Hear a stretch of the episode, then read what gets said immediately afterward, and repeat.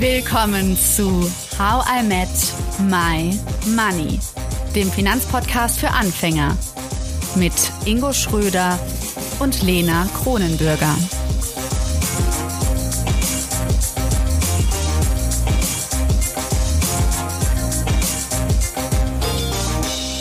Hallo Ingo. Hallo Lena. So, du bist gerade durch die Tür rein, oder? Gerade Ja, genau. frisch zurück. Hier gibt's noch großes Katzenmiau und Vorfreude und Kuscheln gerade.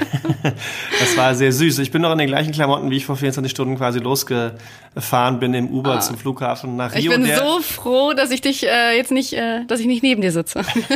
Spannender Funfact nebenbei, der Terminal 2 in Rio heißt Ben Jerry's äh, Terminal. Mm. da dachte ich mir, ja gut, da kann man natürlich perfekt dann von reisen. Und ja, genau, hat jetzt ein bisschen gedauert, alles drum und dran. Ich kann zwar keinem KLM empfehlen, aber äh, ansonsten war alles gut. Okay. Ja, erzähl, ich war noch nie in Brasilien. Wie war's? Du warst nur in Rio?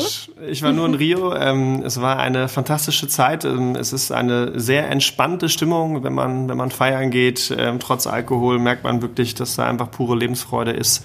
Ähm, es war weniger gefährlich, äh, als ich gedacht hätte. Natürlich aber auch, weil ich mich in passenden Vierteln aufgehalten habe. Aber gerade in Kombination mit Karneval wirklich die pure Lebensfreude ähm, mit Veranstaltungen, mit Partys, äh, so Straßenkarneval heißt da Blockos und äh, Festivals, äh, Samba, ähm, gutem Essen, gutem Wein, coolen Leuten. Also ich kann jedem nur empfehlen, einmal im Leben, gerade wenn jetzt Corona wieder vorbei ist, im nächsten Jahr auch wieder mit Sambodrom und allem drum und dran, den Rio-Karneval einmal mitgemacht zu haben. Das ist schon auch als Kölner, auch wenn man Karnevalsfanatiker ist, nochmal eine ganz andere Hausnummer, auch eine ganz andere Größe. Und äh, ja, von daher, ich kann es Ja, aber empfehlen. inwiefern ist das so zum Beispiel? Also ich meine, Kölner Karneval kenne ich ja nur zu gut. Was äh, ist so anders dort? Ich stelle es mir ehrlich gesagt komplett anders vor. Oder die singen da ja nicht Kölsch und, und trinken kleine Bierchen. Oder? Das ist richtig. Also Bier trinken die auch. Ähm, also kurz zusammengefasst würde ich sagen, äh, mehr nackte Haut, äh, mehr Körpernähe, Samba statt äh, Kölsche Schunkeln. Ähm, und einfach viel mehr Gelassenheit, glaube ich, nochmal, als wir das aus äh, Köln kennen oder aus anderen Karnevals- bzw. Faschingshochburgen. Ach, und es geht Gelassenheit. auch deutlich länger.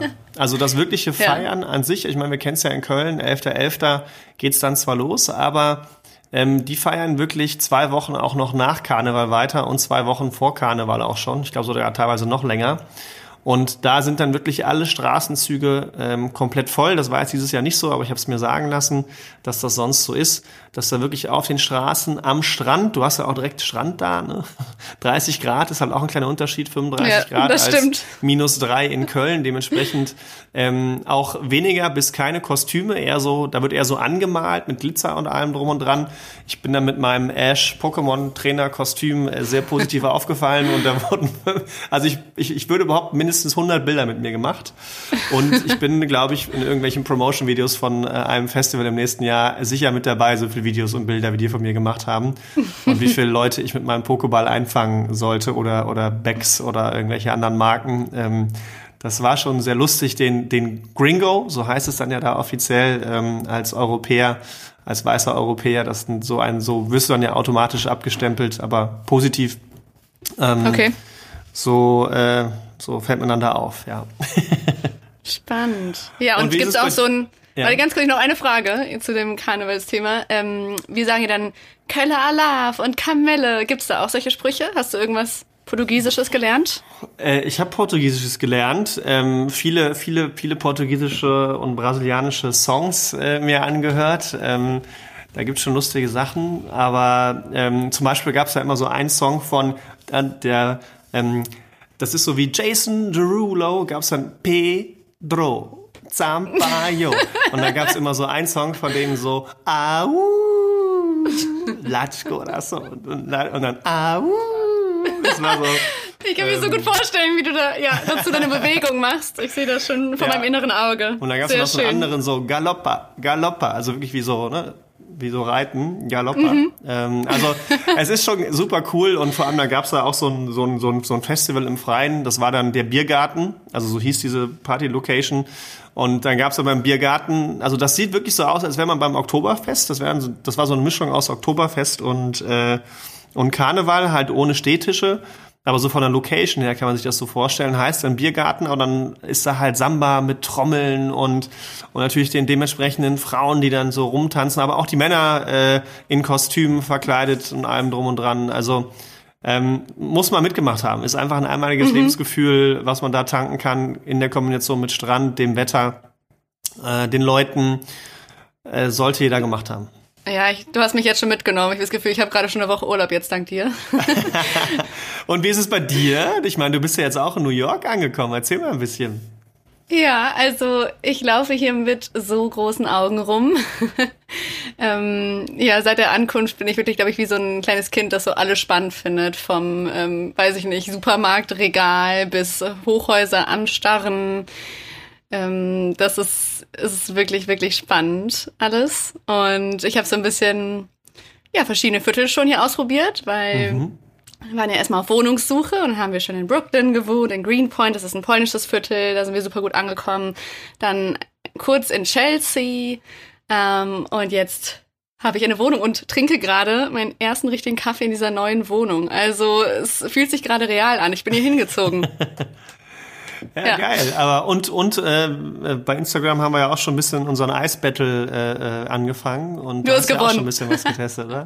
ja, wobei muss sagen, also obwohl ich kein Eis getestet habe, ähm, haben alle, also die meisten auf jeden Fall auf Instagram von euch, haben gesagt, in New York glauben sie, dass es das bessere Eis gibt als in Rio, obwohl du die Beweisfotos hattest.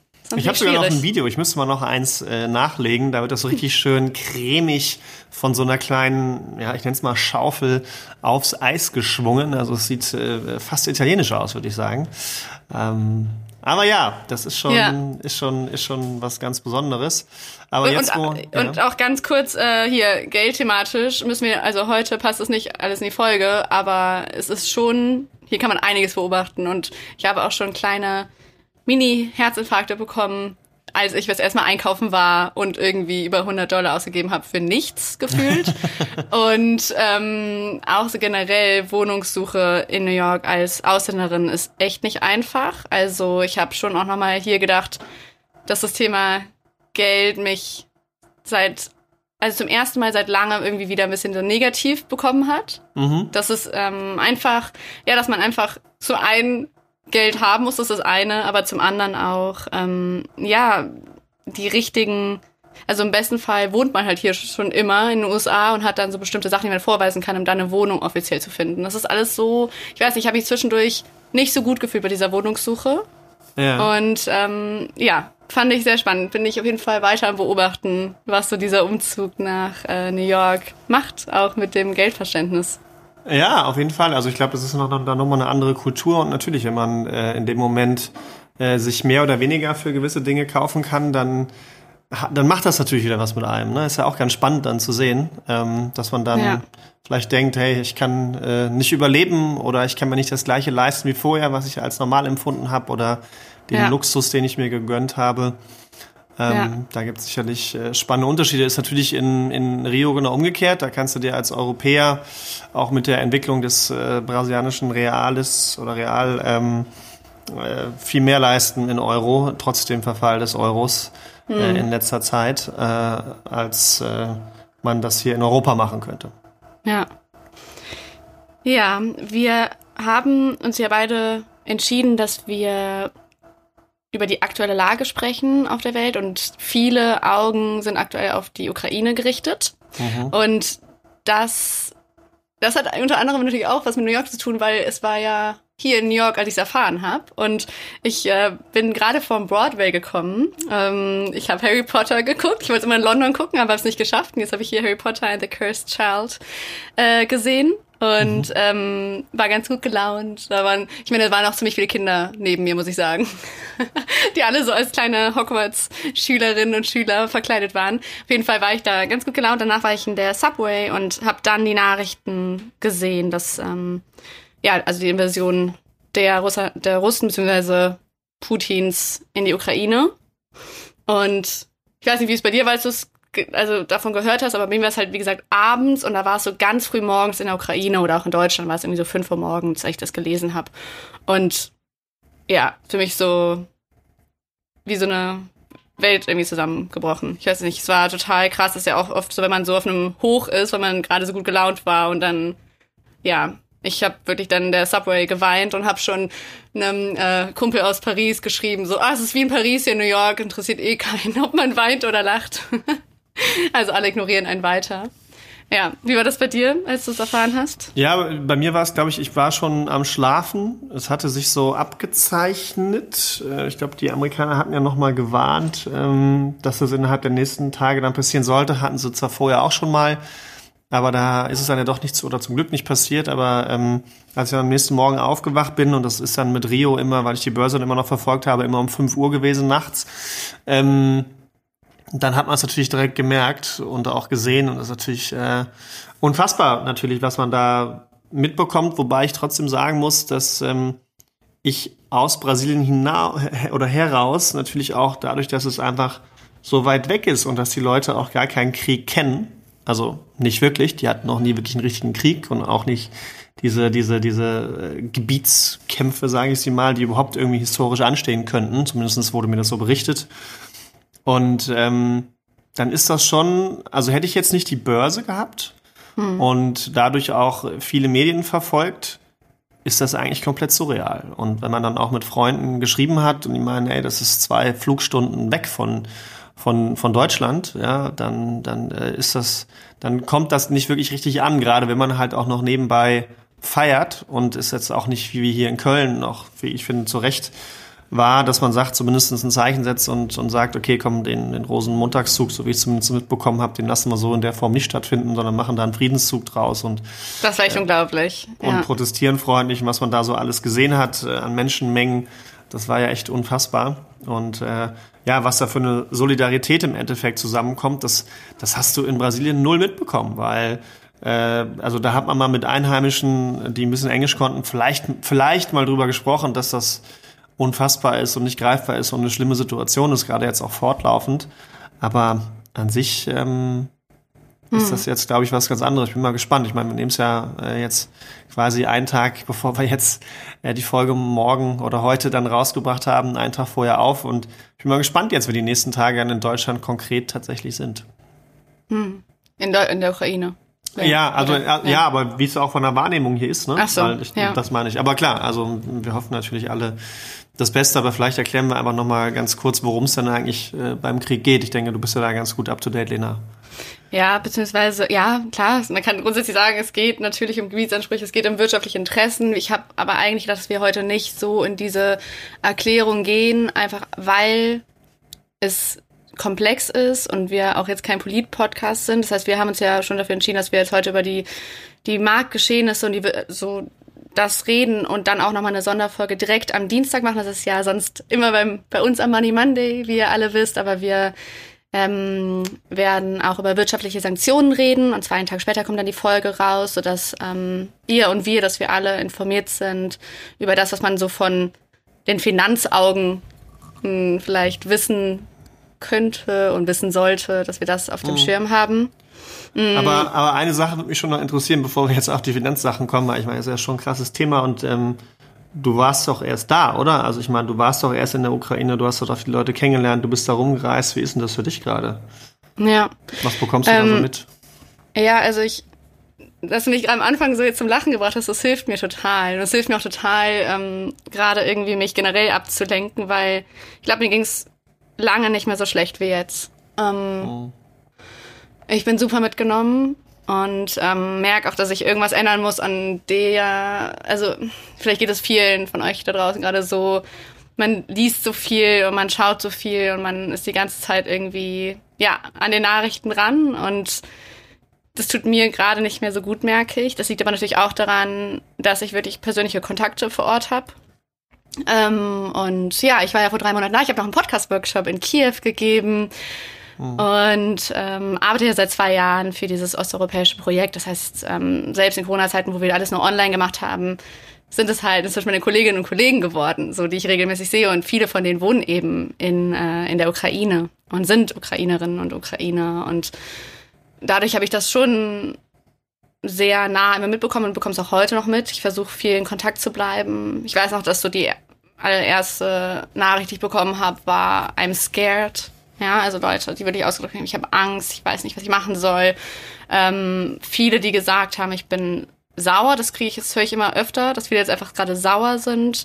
Auf der anderen Seite ist es schon so, dass mh, mm, das eine sehr unterschiedliche Meinungen gibt, Meinungen kursieren. Es gibt auch unterschiedliche Herangehensweisen, was die Menschen, die ich kenne, machen. Also manche sind ähm, nach Polen geflüchtet, manche probieren nach Deutschland zu kommen oder in andere Länder. Das ist, ähm, gerade hat mir heute Morgen einer aus meinem Podcast-Workshop geschrieben, sie ist jetzt in Budapest mit ihrer Mutter. Ähm, ich kenne aber auch viele, die da geblieben sind, die gesagt haben, sie kämpfen und natürlich gerade Männer ähm, und vor allem die Väter, zum Beispiel der jungen Workshop-TeilnehmerInnen, die sind halt da, sind ja in diesen, auf diesen freiwilligen, mh, hm, dieser freiwilligen Armee gewechselt und haben jetzt quasi eine Waffe in der Hand und ich weiß nicht, wie genau, wie das da abläuft, aber ich, das ist glaube ich auch einfach schlimm, dass viele dann jetzt, die ich kenne, ja einfach sagen, ja, mein Bruder ist noch da, mein Vater ist noch da. Und ähm, für mich war es auch total krass, so diese hm, so Sprachnachrichten zu bekommen, einfach so, was gerade passiert, was sie gerade sehen, dass gerade leider schon Leichen in Kiew vor der Tür liegen. Also solche Sachen, das kann man sich nicht vorstellen. Und dadurch, dass ich auch viele, durch das Projekt viele Kriegsreporter auch kennengelernt habe, ähm, denen ich dann auch folge, sehe ich so viel Bildmaterial, dass mir einfach jetzt natürlich nicht mehr aus dem Kopf geht. Also es ist natürlich oh. nichts im Gegensatz dazu, dass äh, Leute, die das wirklich gerade erleben, ne, also ich will mich da überhaupt nicht so aufspielen. Natürlich ist es viel schlimmer, wenn man das gerade erlebt. Nur ich merke schon auf jeden Fall, dass mir es nahe geht und dass ich das noch nie so hatte. Ähm, und dass ich wirklich hoffe, dass die Menschen, viele Menschen einfach heil da rauskommen und gesund bleiben können. Ähm, genau, aber es sterben jeden Tag so viele Zivilisten und das ist einfach schrecklich für mich, das einfach so anzusehen. Ja, ja, das glaube ich, das kann man auch überhaupt nicht, nicht fassen und ich glaube, auch wenn es schwer ist, das nachzuvollziehen und das Leid nachzuvollziehen, ist es trotzdem schön, ähm, da Gefühle mitzuzeigen, weil ich glaube, alles andere wäre auch nicht richtig. Und ähm, ja, man kann einfach nur hoffen, dass es besser wird, aber äh, den Anschein macht es ja Stand, Stand heute, Stand heute Abend leider. Nee, das stimmt. Nicht. Aber was ich, was du auch schon beschrieben hast mit Köln, wie viele auf die Straße gehen, generell, wenn man die ganzen Friedensdemonstrationen auf der Welt sieht, ich finde das, ich finde das sind einfach gute Zeichen. Und ich meine, da habe ich auch schon Diskussionen führen müssen, warum jetzt äh, achten alle auf diesen Krieg und nicht auf andere Kriege und so weiter und so ja. fort. Das ist jetzt ein Fass, das wir jetzt gerade, glaube ich, in dieser Folge auch, auch nicht aufmachen sollten. Aber ich finde es gut, dass Leute ähm, sehen, was da passiert grundsätzlich. Und was mir schon auch wieder auffällt, ist so, wie verrückt es ist, wie viel alles gleichzeitig passiert, weißt du? Guck mal, was du gerade beschrieben hast, dein, den Spaß und die Lebensfreude in Rio, dann mein Entdecken hier in New York, weißt du, wie aufgeregt ich bin, dass ich so glücklich bin, irgendwie jetzt in einer süßen Wohnung sein zu können. Und dann parallel dazu das Leiden von so vielen Menschen, weißt du, ich finde das einfach das ist einfach teilweise unerträglich, dass alles parallel passiert, aber gleichzeitig natürlich auch total normal. So. Ja, und ich glaube, einfach darüber nachzudenken für sich in solchen Zeiten, auch wenn man schwer etwas daran ändern kann, ist äh, für sich selbst halt zu reflektieren, dass man für das, was man hat und auch den rudimentärsten Sachen dankbar sein kann. Und ich meine, wir haben ja schon mal in manchen Folgen über das Thema Geld gesprochen und was manche Leute darauf projizieren und äh, da waren ja teilweise so ganz einfache Sachen dabei, wie, wie Sicherheit, wie, wie Glück ja, oder jetzt auch Frieden. Ja. Ähm, und ähm, das äh, hilft im Zweifel, wenn man das jetzt mal ganz praktisch nimmt, manchen Leuten auch nicht weiter in der Ukraine, ob du jetzt viel oder wenig Geld hattest. Ähm, ne? Und äh, ich glaube, da für sich selbst nachzudenken und das, was du beschrieben hast mit, mit New York, was ich beschrieben habe mit Brasilien, auch jetzt, wo wir gerade so drüber sprechen, ist, glaube ich, einfach, dass man mal mal tief durchatmen sollte und äh, für sich selbst im Klaren sein sollte, wie, wie dankbar man eben sein darf dafür, dass das bei uns nicht passiert und dass wir hm. nicht in so einer Situation sind und dass wir andersrum aber auch so schöne Dinge erleben können. Und ich finde auch, die sollte man trotzdem erleben dürfen, auch wenn solche Dinge gerade stattfinden. Klar. Aber immer mit dem Blick darauf, äh, was sonst noch in der Welt passiert. Ja, und ich meine, wenn man, wenn man darüber redet, was man mit Geld machen kann, also es ist ja schon so, dass manche gerade sagen, hey, ich habe noch ein Zimmer übrig, so hier kann jemand unterkommen oder zum Beispiel ich spende was an eine Organisation meines Vertrauens, wie auch immer, um dann irgendwie vor Ort zu helfen. Also ich, es, das geht ja auch und es geht ja nicht nur bei diesem Krieg so, sondern generell so. Und ich finde, das ist, ja, über Spenden würde ich auch gerne, wirklich immer noch gerne mal eine Folge machen mit dir. Ja, können wir auf jeden Fall gerne machen. Ja. Jetzt ähm, haben wir ja noch das Thema Geldanlage, auch wenn es äh, vielleicht mal als kleinen Disclaimer an alle, ähm, wir haben uns ganz bewusst dafür entschieden, so einen allgemeinen Blog vorher einzubauen, weil ich glaube, wenn wir sonst direkt mit dem Thema Geldanlage starten würden in so einer Zeit, das würde nicht zu uns passen, das ist zu stumpf, zu unemotional. Ähm, nichtsdestotrotz ja. erreichen uns eben Nachrichten, wo gefragt wird, gerade uns natürlich als Berater, hey, was mache ich jetzt eigentlich damit? Und es sind natürlich ganz besondere Zeiten. Es steht ein Krieg vor der Tür, der, der äh, wenige Stunden weit weg ist. Es äh, steht nachts mal zur Debatte, dass ein Atomkraftwerk vielleicht explodiert. Und das macht natürlich auch was mit einem, mit Geld, was ja auch für viele dann als Verstärker wirken kann, was ihr ja auch schon bei uns im Podcast gelernt habt und was jetzt, glaube ich, noch anfassbarer wird als vielleicht in Corona-Zeiten, weil dieser Corona-Abschwung ähm, sehr schnell nach unten ging und dann auch schnell wieder nach oben ging und man jetzt eher denkt, dass das was Langfristiges sein kann. Und hm. ja, da äh, haben wir uns dazu entschlossen, dazu auch noch ein paar Worte mit auch Fragen von euch aus der Community zu verlieren. Ja, genau. Ähm, vielleicht soll ich mit einer Frage anfangen oder willst du erstmal grundsätzlich ja. ein paar? Be ja, okay. Also ähm, die die Hörerin Lara, die hat gefragt, soll ich trotzdem, aufgrund der aktuellen Situation, soll ich trotzdem den neuen ETF-Sparplan starten? Auf jeden Fall. Auf jeden Fall, weil wenn man es jetzt mal ganz isoliert betrachtet und wie gesagt, das ist äh, überhaupt nicht, das soll die ganze Situation nicht in irgendwelche Abrede stellen, aber an sich gab es börsentechnisch und wenn wir jetzt wirklich nur in steigenden und fallenden Kursen sprechen und nicht das Schicksal dahinter betrachten, gab es solche Phasen schon mal. Ähm, wir haben Kriege gehabt, wir haben den Vietnamkrieg gehabt, äh, wir haben Ölkrisen gehabt, wir haben 9-11 gehabt, ja, also da kann ich mich noch dran erinnern. Und wenn man, glaube ich, da die Bilder gesehen hat von den World Trade Center, wie das alles einstürzt und danach äh, quasi wusste, okay, Amerika fängt wahrscheinlich jetzt einen Krieg an irgendwo, da dachte man in dem Moment auch, hey, die Welt, die geht jetzt unter und wir äh, haben jetzt gleich den dritten Weltkrieg und in dem Moment sind es halt immer schlimme Situationen. Aber, und das kann man halt eben wieder an der Börse schön ablesen, solche Abwärtsphasen, die gehen in der Regel sehr schnell aber es erholt sich auch irgendwann wieder. Und deswegen kauft man jetzt quasi mit einem Discount ein. Und deswegen sollte man auf jeden Fall jetzt seinen Sparplan starten. Man könnte sogar überlegen, wenn man sagt, ich habe noch Geld einmalig übrig, ob man nicht hingeht und sagt, entweder ich investiere einmalig nochmal nach, mhm. was in drei Viertel aller Fälle die erfolgsversprechendere Variante ist, ohne jetzt zu überlegen, geht's noch mal runter, geht's noch mal hoch. Ähm, also hochgehen tut's irgendwann immer, aber geht's noch weiter runter und mhm. warte ich vielleicht noch lieber auf günstigere Kurse? In drei Viertel aller Fälle ist jetzt immer der richtige Zeitpunkt. Ja. Immer der beste Zeitpunkt, um zu investieren.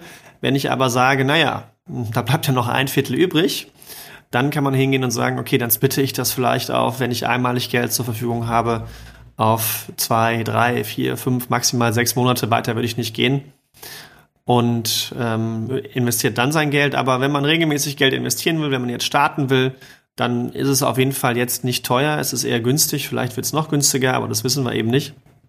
Und dementsprechend sollte Lara auf jeden Fall jetzt anfangen zu investieren. okay. Mm, es gab auch äh, verschiedene Fragen, unter anderem von Manuel, äh, die gesagt haben, boah, jetzt habe ich echt das neue Jahr irgendwie zum Anlass genommen, mit uns, mit unserem Podcast zusammen zu investieren und zu sagen, komm, das mache ich jetzt endlich mal. 2022 wird mein Jahr. Und jetzt ist das äh, Marktgeschehen ja so sehr volatil. Alles geht immer hoch und runter und man ist einfach unsicher. So. Ähm, und da wurde einfach öfter um so Tipps gebeten, so was macht man denn jetzt? Soll man irgendwie die App löschen, nicht mehr drauf gucken? Ähm, wie geht man damit um?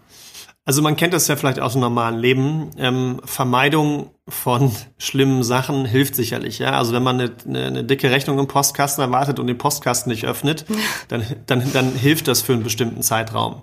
Mhm. Ähm, langfristig aber eher nicht. Ja, das heißt, ich, ich, ich höre das häufiger, dass viele sagen, ja gut, dann gucke ich nicht so häufig drauf.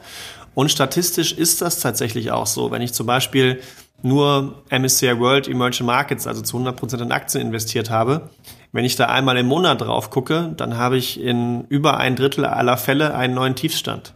Mhm. wenn ich nur einmal im Jahr drauf schaue, dann sinkt diese Quote auf ein Fünftel bis ein Sechstel. Das heißt, wenn ich weniger drauf schaue, hilft es auf jeden Fall zur Beruhigung. Ähm, ich sollte aber dahinterliegend eben eine passende Strategie haben. Die haben wir versucht mit euch zu erarbeiten. Und so eine Strategie besteht eben daraus zu schauen, wie viel Risiko kann ich aushalten. Ja, mit dem Risikoprofil, was ihr auch umsonst äh, machen könnt, können wir auch nochmal in die Shownotes packen, mhm. wo ich eben für mich festgelegt habe, was du ja auch für dich gemacht hast, Lena. Wie viel Risiko kann ich maximal aushalten? Und wenn ihr diesen Test macht, dann bekommt ihr ähm, so, ein, so, eine, so eine ungefähre Hausnummer, wie viel Verlust ihr aushalten könnt. Also ich, hm. ich werfe mal so ein paar Zahlen in den Raum. Wenn man also sagt, ich habe zu 50 Prozent risikoreich angelegt, dann war es in Crashphasen so, dass der Verlust bis zu 25 Prozent vom alten Hoch sein konnte. Bei 60 Prozent lag er bei 30 Prozent Verlust, bei 70 Prozent risikoreich, wie es du hast, Lena, bei 36 Prozent. Mhm bei 80 schon bei 42, bei 90, das haben aber die wenigsten, bei 48 Prozent. Und wenn man zu 100 Prozent, also nur im MSCI World Emerging Markets angelegt hat, dann lag der Verlust sogar teilweise bei minus 53 Prozent. Hm. Und an der Stelle merke ich immer wieder, wie wichtig es ist, dass ihr so vorbereitet in eine Geldanlageentscheidung reingeht. Weil wenn ihr für euch von Anfang an festgelegt habt, okay, das und das Risiko, das passt zu mir. Ja, so bin ich aufgewachsen mit dem Thema Geld. Dann werde ich vielleicht nicht unruhig und auch nicht nervös. Dann muss mir auch klar sein, dass wenn ich, wie bei dir, Lena, wenn ich zu 70 Prozent risikoreich angelegt habe, dass auch bis zu 36 Prozent Verlust in Phasen wie in der Ölkrise, in der Finanzkrise, in der Internetbubble, dass die normal sind. Und wir sind jetzt bei Weitem noch nicht an dem Punkt. Das heißt, diese Phase, wie wir sie gerade haben, auch wenn das Kind einen neuen, traurigen Namen hat, mhm. mit der Ukraine-Krise, mit schweren Schicksalen dahinter, ist börsenseitig jetzt erstmal nichts Neues. Okay. Ja. Und das ist also wichtig, erstmal zu schauen, dass ich passend zu meiner Risikobereitschaft investiert habe und mich da vielleicht nicht übernommen habe. Weil wenn mhm. ich mich übernommen habe, dann kann es durchaus sein, dass ich jetzt nervös werde. Ja, das wäre jetzt genauso, als würde ich hingehen und sagen, ja, ich so Looping in der Achterbahn, gerade wenn ich vorher gegessen habe, danach geht's mir nicht so gut, beziehungsweise dann äh, geht's mir einmal durch den Magen. Ähm, dann sollte ich halt eben eine Achterbahn wählen, vielleicht so, so also ich bin so einer, ne? So fünf Loopings brauche ich jetzt nicht unbedingt, danach geht's mir nicht unbedingt gut. Ich weiß zwar, ich komme am Ende an, so ist mhm. das auch bei einer sehr risikoreichen Geldanlage, wenn ich jetzt zum Beispiel 100% MSCI World Emerging Markets mache. Mhm. Ich nehme aber trotzdem eher lieber die Holzachterbahn, die vielleicht dann eher so 60 bis 70% risikoreich darstellt, wo es auch viel nach unten geht mit vielen G-Kräften, wo ich aber weiß, danach geht's mir nicht total beschissen. Mhm. Und es und, und, und das merkt man jetzt auch. Ne? Viele sagen, ja, aber es geht doch immer nach oben und langfristig ne, erholt sich das doch immer wieder. Ja, das stimmt. Aber die Frage ist auf dem Weg dahin, wie schlecht geht's mir? Und, und äh, wenn du das hörst, Manuel, Nervosität ist ja nur der Beginn. Danach kommt Angst, Panik, ja, man kann nicht mehr schlafen, dann verkauft man vielleicht. Mhm. Und deswegen ist es eben wichtig, eine passende Risikobereitschaft zu haben und danach auch erstmal zu starten und vielleicht auch erstmal den ersten dicken Crash mitgemacht zu haben, damit man da mal wirkliche Erfahrung hat. Damit man auch ein Anlageziel vor Augen hat. Ja, viele mhm. gehen hin und sagen, ja, soll ich jetzt verkaufen und später nochmal nachkaufen? Nein, sondern mhm. Du musst für dich bestimmen, lege ich fünf Jahre an, lege ich zehn Jahre an, lege ich 15 Jahre an, lege ich 20 Jahre an. Und ich glaube, viele unserer ZuhörerInnen, die haben eher einen mittelfristigeren bis langfristigen Zeitraum. Und dann ist es natürlich doof, dass es jetzt um 10, 15, 20, 30 Prozent vielleicht nach unten geht. Wir können auch nochmal gleich auf die Gründe eingehen, warum es denn so nach unten geht. Ja, gerne. Ähm, was auch die Folgen sind. Ähm, aber langfristig gesehen macht das eben nicht viel aus. Das ist eben wie so ein Looping in der Achterbahn. In dem Moment, ja, wirkt da ziemlich viel auf mich. Ich nehme natürlich auch durch die ganzen Medien sehr viel wahr. Und äh, das könnte natürlich schon ein Tipp sein, ja, dass man sagt, okay, ich, ich versuche ähm, meinen Medieninhalt sehr eingeschränkt wahrzunehmen und sehr strukturiert und vor allem alles das zu vermeiden, was dann parallel dazu noch mit der Börse gemeldet wird. Ja, wenn ich das vermeide, dann ist mir schon mal geholfen, weil wenn ich natürlich abends Börse um acht mir angucke oder in meinem Handy, äh, in meinen Apps, Focus Online, Stern und wie sie alle heißen, wenn da die Push-Nachricht kommt, äh, Aktienmärkte crashen minus fünf Prozent, naja, mhm. dann ist der Blick in meine App, ob das jetzt Scalable Trade Republic oder was auch immer ist, ziemlich nahe, da mal selbst reinzugucken, was heißt das denn jetzt für mich konkret? Mhm. Und da kommen wir dann auf den nächsten psychologischen Punkt, den wir ja auch schon mal hatten und den wir ja auch gerade schon mal angesprochen haben, nämlich, dass die Leute anfangen, auf das Geld gewisse Dinge zu projizieren. Mhm. Und wie beginnt das jetzt? Nämlich, indem man hingeht und sagt, boah, ich gucke in mein Portfolio rein und ich hatte da mal 20.000 Euro drin, jetzt sind es nur noch 15.000. Boah, 5.000 Euro, das ist aber viel Geld für mich. Mhm. Oder davon muss ich dreimal oder, oder dafür muss ich dreimal unterarbeiten. Das ist mein, mein geiler Jahresurlaub auf die Seychellen. Das ist die Projektion und, jetzt, oder was? Ja, genau. Mhm. Genau, dass die Leute halt anfangen, auf das Geld drauf zu projizieren. Dinge. Was sie damit hätte machen können, oder? Genau. Und dann hat das Geld eben die Macht und die Möglichkeit, etwas mit dir zu machen. Wenn du hingehen würdest und sagen würdest, oh gut, mein Risikoprofil 70-30, ich wusste ja damals, 36% Verlust muss ich aushalten. Oh, jetzt sind wir bei 15% Verlust vom Hoch. Na gut, das ist ja jetzt nichts Besonderes, 15%. Mhm. Ja, weil 15% sind immer 15%. Egal ob von 20.000 Euro, von 200.000 Euro oder von 2 mhm. Millionen. Mhm. 15% sind immer 15%. Der Unterschied beginnt dann, wo ich hingehe und sage, na gut, 15% von 20.000 sind 3.000. 50% von 200.000 sind 30.000. 15% von 2 Millionen sind 300.000. Mhm. Ja, und man mhm. merkt schon bei 3.000 Euro, 30.000 Euro und 300.000 könnt ihr euch mal so in, in, in euch selbst hineinhören, ob ihr da unterschiedlich fühlt auf einmal.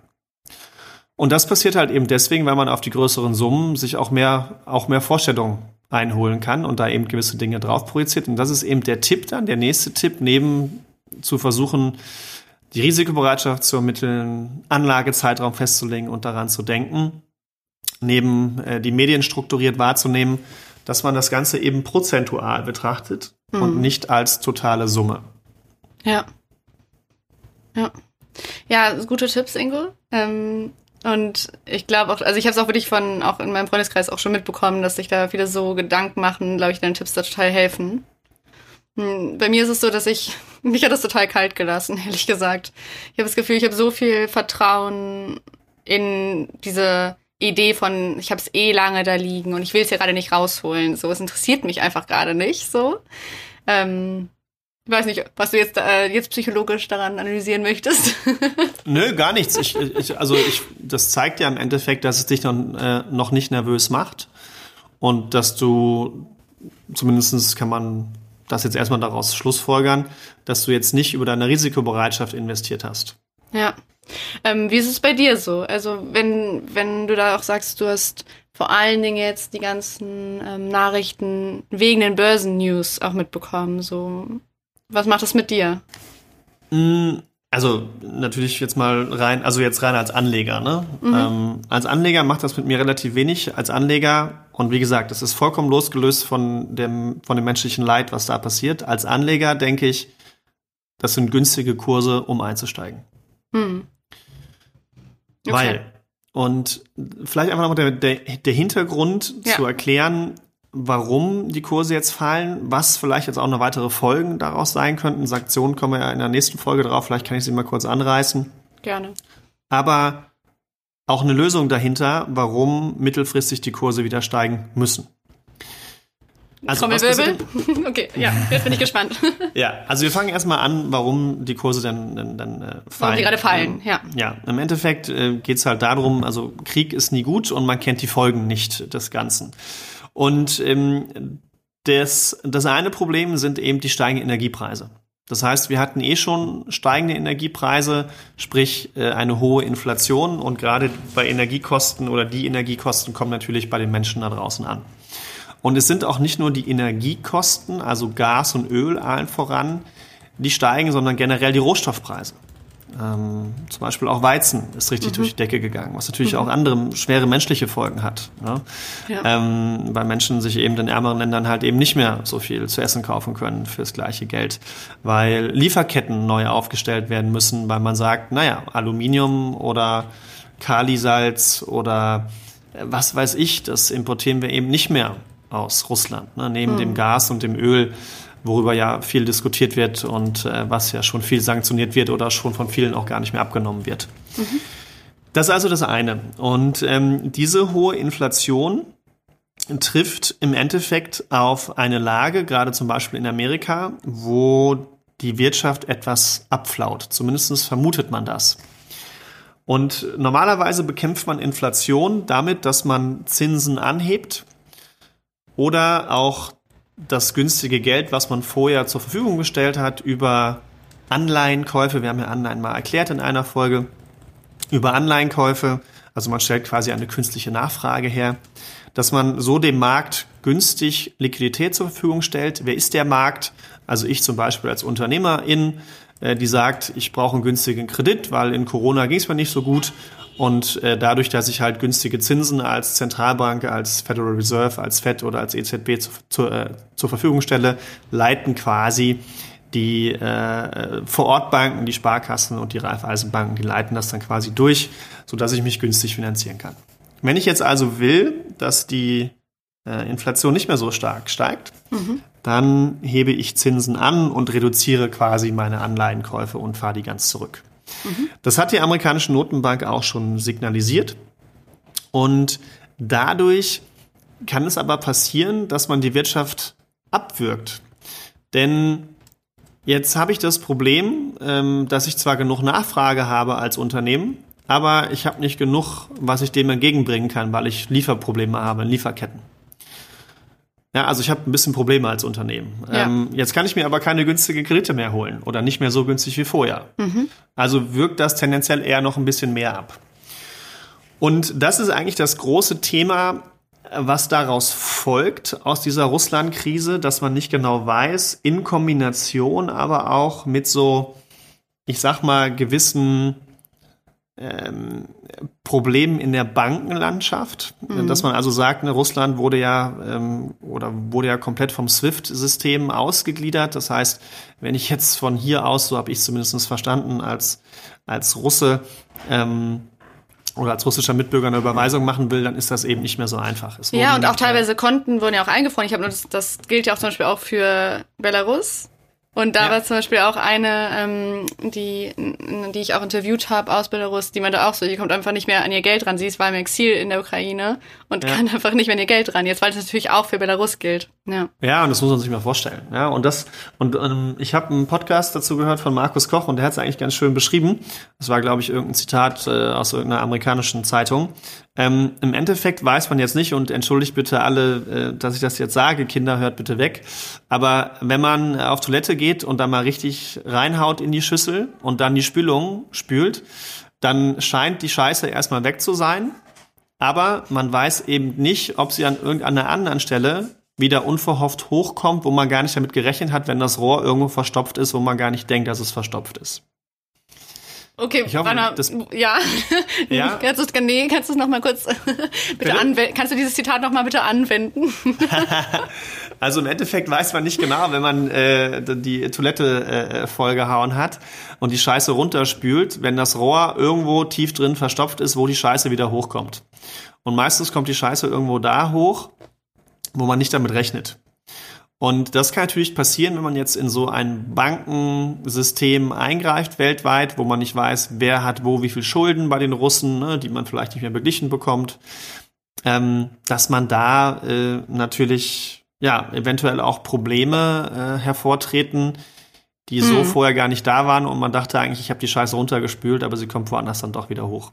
Okay. So und das alles in, und, und, und das alles in allem ähm, dieses Thema steigende Inflation, hohe Energiepreise, aber gleichzeitig auch eigentlich die Notwendigkeit, um die Inflation in den Griff zu bekommen von steigenden Zinsen plus diesem Russland-Konflikt führt dazu, dass die Zukunft, die ja an der Börse gehandelt wird, ja, hat man mhm. ja auch schon mal die Börse. Ja die handelt ja die Zukunft so in drei bis sechs Monaten, dass eben diese Zukunft, wie die für die Unternehmen in der Welt aussieht, was die für Erträge, wie, wo machen, mit welchen Margen, welche Gewinne die machen, und daran sind wir ja nun mal beteiligt als AnlegerInnen, mhm.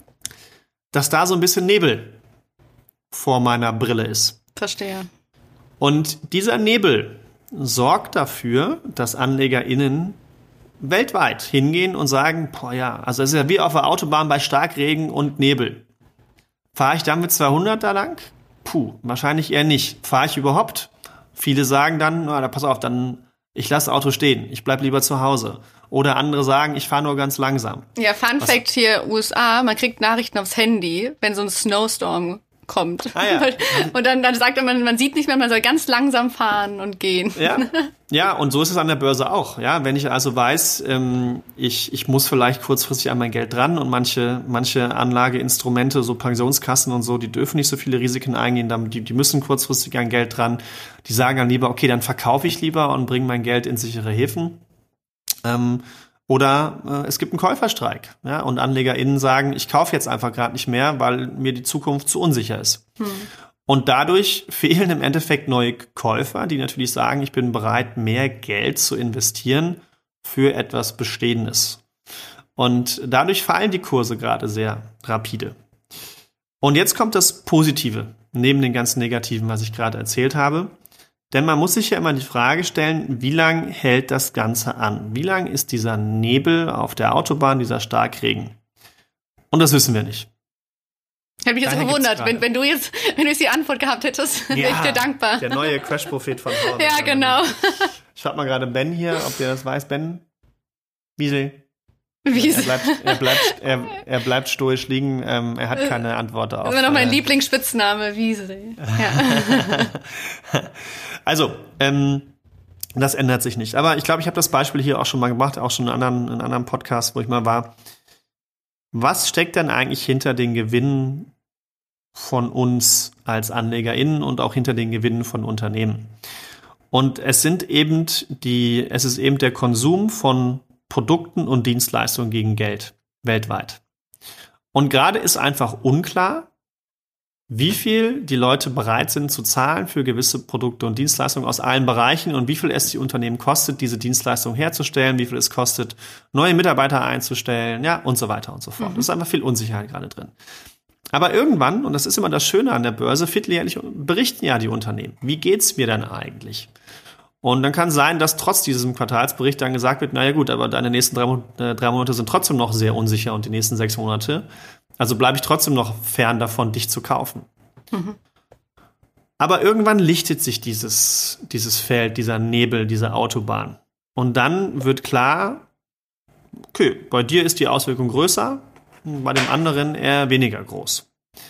Und was immer eben dahinter steckt, jetzt kommt Ben hier und schreibt mal kurz ja, ins Mikro. Ja, ich, ich höre schon. Was fällt wieder um? ja, die Cappy ist runtergefallen. Ähm, aber irgendwann merkt man ja, okay, krass, also es gibt ja äh, trotz allem mehr Menschen auf der Welt, die mehr konsumieren.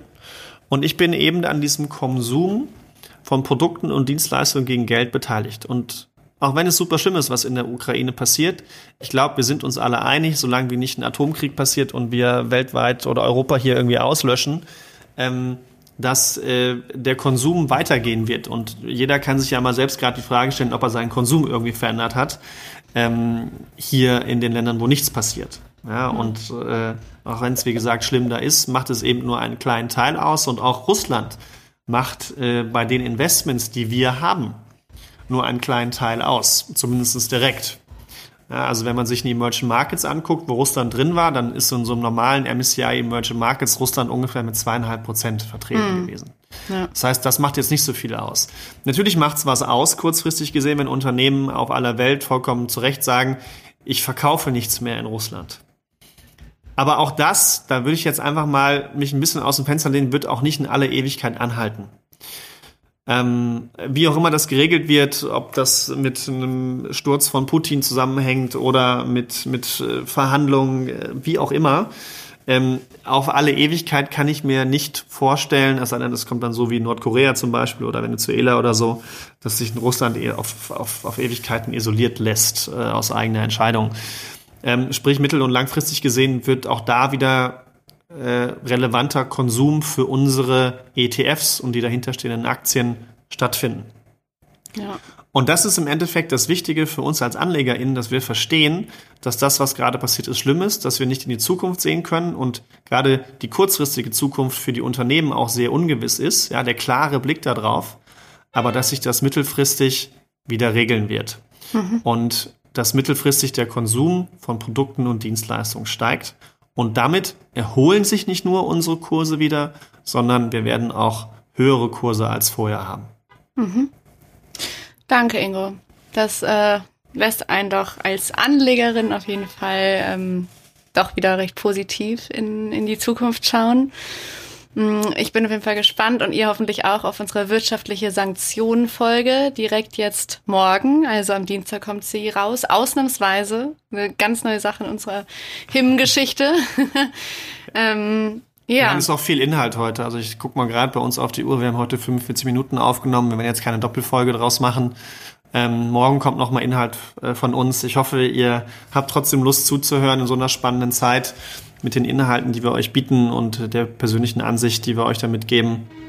Ja. Und die Folge morgen wird dann auch noch mal umso spannender mit mit einem Experten da aus diesem Bereich, um das Thema Sanktionen noch mal genauer zu beleuchten, damit euer Verständnis für das Thema nicht nur aus der finanziellen und Börsenseite befriedigt wird, sondern auch aus der politischen und ja. geopolitischen.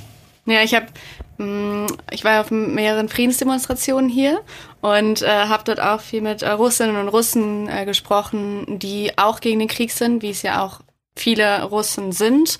Und ähm, einer war dann zu mir meinte auch so, dass seit der Krieg begonnen hat, natürlich das sofort spürbar ist in Russland, dass auch da für die auf gewisse Art der Krieg begonnen hat, durch unter anderem natürlich ähm, ja auch diese Sanktionen. Ähm, das heißt, ich bin ganz gespannt, wie das wird. Wir haben natürlich einen Experten dazu eingeladen, um über die wirtschaftlichen Sanktionen zu sprechen. Und danke, Ingo, für die Infos. Und meldet euch alle für die Newsletter an. Ihr findet nochmal das Risikoprofil und die Anmeldung zum Newsletter in den Show Notes.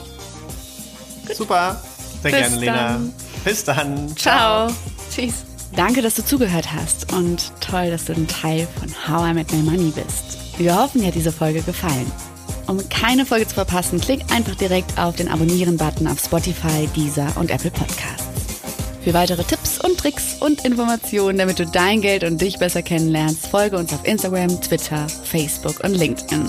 Dort kannst du uns auch immer schreiben, falls du Fragen, Feedback oder Themenwünsche hast. I Make My Money wird gesponsert von der Maiwerk Finanzakademie. Spannende Online-Kurse für deine finanzielle Zukunft zu ETFs, Immobilien und Altersvorsorge. Natürlich gibt's für dich Rabatt. Schau dafür einfach in die Show Notes. Bis zum nächsten Money Monday. Wir freuen uns schon.